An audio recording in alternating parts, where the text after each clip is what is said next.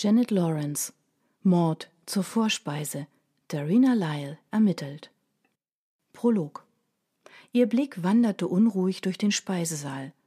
Über runde Esstische unter langen, zartrosafarbenen Tischdecken und bequeme Stühle mit einer Polsterung aus karierter Schantung-Seide, farblich genau abgestimmt auf die gerafften Vorhänge mit Fransenbesatz, Quasten und einem kontrastierenden Futterstoff. Dieses mit sicherem Geschmack gewählte Dekor stand in keinem Verhältnis zum Rest des Hotels oder zu den Speisen, die ihnen serviert wurden und die zu den schlechtesten gehörten, die Mandarina je vorgesetzt hatte. Sie hatten das Tagesmenü gewählt, nachdem der erste Eindruck so vielversprechend gewesen war für die Feinschmecker-Szene musste es ein Ereignis sein, wenn ein kleines Hotel im Herzen des ländlichen Somerset sich die Mühe machte, sein Restaurant so stilvoll einzurichten und so einfallsreiche Speisen anzubieten. Leider hatte der Einfallsreichtum das Können jedoch weit hinter sich gelassen. Das wurde bereits bei der Vorspeise offenkundig. Avocado und Mango auf Estragoncreme zwei dicke Fruchtscheiben mit einem Klecks Frischkäse und ein paar getrockneten Kräutern. Darina hatte bald ihren Versuch aufgegeben, diese Kreation zu verspeisen und resigniert die Gabel sinken lassen. Es gehört ein anständiges Dressing dazu, klagte sie. So wie es ist, ist es ziemlich, ziemlich. Sie zögerte und warf dem Mann, der sie zu diesem Essen eingeladen hatte, einen schrägen Blick zu. Ähm, widerlich, schlug dieser mit undurchdringlicher Miene vor. Vielen Dank, Liebling. Das ist genau das Wort, das ich gesucht habe. Wenn ein miserables Essen bewirkt, dass du mich Liebling nennst, sollte ich dich öfter hierher einladen. Wenn ich dich richtig verstanden habe, möchtest du doch, dass ich mich an diesem Hotel beteilige. In dem Fall wäre ich immer hier. Kapitel 1 der Fisch war unschuldig. Sein festes weißes Fleisch lag frisch und appetitlich auf dem Teller. Schuld war die Soße. Glattbutt in Champagner mit Zitrone und Thymian. Klang irgendwie interessant und kreativ, meinte Darina kläglich. Sie probierte einen weiteren Bissen, als könne sie nicht glauben, dass der erste so grässlich geschmeckt hatte. Ihr Begleiter stocherte mit der Gabel in der fragwürdigen Komposition herum. So zu tun, als hätte das hier irgendwas mit Sekt gemeinsam, ist eine Beleidigung für jede halbwegs anständige Flasche Shampoos. Und warum ist die Soße so merkwürdig zähflüssig? Wahrscheinlich wurde sie mit Stärkemehl eingedickt und davon reichlich. Genauso großzügig ist man mit dem Thymian gewesen. Hier, das ist ja praktisch ein ganzer Zweig. Darina hielt mit der Gabel einen Stängel in die Höhe, der mit winzig kleinen grünen Blättchen bedeckt war ließ ihn wieder auf den Teller sinken und nahm eine geringelte Zitronenschale auf. Sieh dir das mal an. Mehr Mark als Schale. Dick genug, um Marmelade daraus zu machen. Und außerdem noch unblanchiert. Deshalb schmeckt sie so bitter. Der Champagner, falls es überhaupt welcher ist, hat gar keine Chance dagegen. Schade, denn der Fisch selbst ist hervorragend. Es ist wirklich eine Schande. Das hieße ja, ich bekäme jeden Tag das reinste Menü aus Koseworten. Er grinste sie fröhlich an.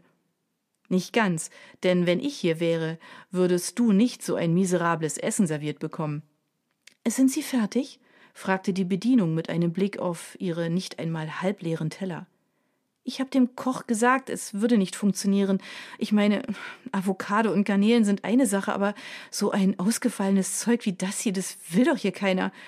Sie hatte die Vorspeise abgeräumt, das Hauptgericht gebracht und war dann, lässig an eine der schönen Anrichten gelehnt, stehen geblieben, wo sie begann, sich die Fingernägel zu säubern. Es waren noch drei weitere Tische besetzt. Zwei Geschäftsleute hatten das Tagesmenü mit Steak gewählt, das als Alternative zum Fisch angeboten wurde, wobei sie mehr mit Reden als mit Essen beschäftigt waren. Einer der Männer war groß und stämmig und hatte ein Geschwür hinter dem Ohr. Sein Begleiter war kleiner, sah aus wie ein Wiesel und hatte die Angewohnheit, nervös mit den Augen zu zwinkern und wild mit der Gabel herumzufuchteln, um seinen Worten Nachdruck zu verleihen. An den beiden anderen Tischen saß jeweils ein einzelner Gast.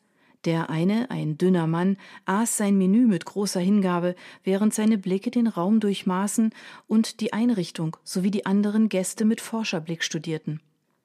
Der andere war klein und untersetzt, hatte eine auffällig zarte Haut und ein freundliches Gesicht. Um seinen ansonsten fast kahlen und glänzenden Schädel kringelten sich ein paar Büschel mausgrauer Haare. Darina registrierte mit Interesse, dass ihm eine Suppe und ein Hackfleischauflauf serviert worden waren, was beides nicht auf ihrer Speisekarte stand. Und entweder waren diese Gerichte so viel besser als das, was sie bekommen hatten, oder seine Toleranz so viel größer. Jedenfalls aß er mit offensichtlichem Genuss und nahm zum Schluss sogar noch ein Stück Brot, um damit den letzten Rest der Soße vom Teller zu tunken. Hat es Ihnen nicht geschmeckt? Fragte die Bedienung, während sie Darinas kaum angerührtes Fischgerecht abräumte. Nein, tut mir leid, das kann ich wirklich nicht behaupten, gab sie zu.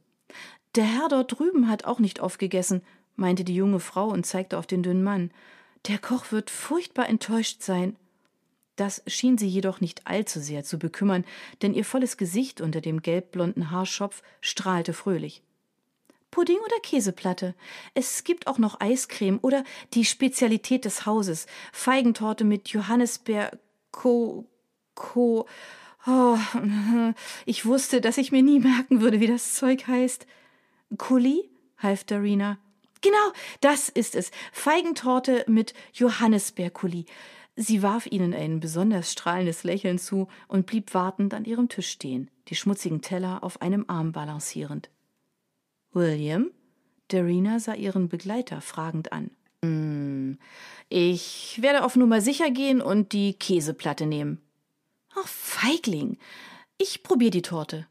Ja, trau nicht nur. Aus den Augenwinkeln sah Darina, wie der ältere, dickliche Mann der Serviererin hinterher schaute, die mit wiegenden Hüften durch den Raum ging, wobei sich der kurze schwarze Rock bedenklich über ihrem ausladenden Hinterteil spannte. Als sie hinter der Tür zur Küche verschwunden war, wandte er seine Aufmerksamkeit wieder seinem Teller zu, auf dem etwas lag, das aussah wie Apfelstreusel. Die Käseplatte war mehr als annehmbar. Sie bestand aus einem ausgezeichneten Cheddar, einem Colfort und einem mildwürzigen Schimmelkäse aus Schafsmilch. Mit der Feigentorte sah es allerdings etwas anders aus. Also wirklich, William, meinte Darina nach dem ersten Bissen, Du kannst doch nicht allen Ernstes glauben, ich sei daran interessiert, mich an einem Unternehmen zu beteiligen, das so etwas hier als Spezialität des Hauses anbietet. Angewidert schob sie den Teller von sich, auf dem ein flaches, mit geschnittenen Feigen belegtes Teigstück lag, über das eine lilafarbene, klebrig süße Masse gegossen war. Das sieht nicht nur aus wie Pappe, es hat auch die Konsistenz und den Geschmack von Pappe und das Johannisbeeraroma schlägt die Feigen restlos tot.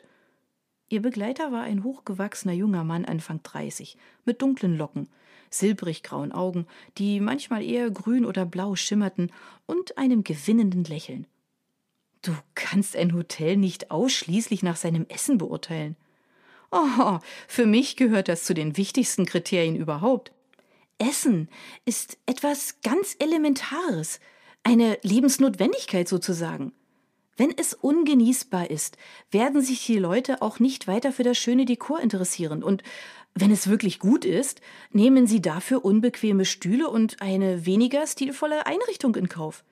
Wieso haben wir hier eigentlich einen so wunderbar ausgestatteten Speisesaal, wenn die Bedienung keine Ahnung von Gastronomie hat? Wir haben ein Mineralwasser mit Kohlensäure bestellt und sie hat eins ohne gebracht. Außerdem das falsche Besteck und die Gäste dort drüben hat sie völlig ignoriert. Und warum sieht das Hotel, diesen Raum mal ausgenommen, aus, als befänden wir uns immer noch in den 50ern? Oh, jetzt hör aber auf. Zu der Zeit hattest du ja noch nicht einmal das Licht der Welt erblickt.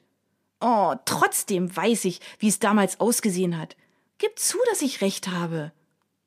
Tony Mason hat das Haus vor ungefähr einem Jahr gekauft. Da war es noch ein Seniorenheim voller alter Leute.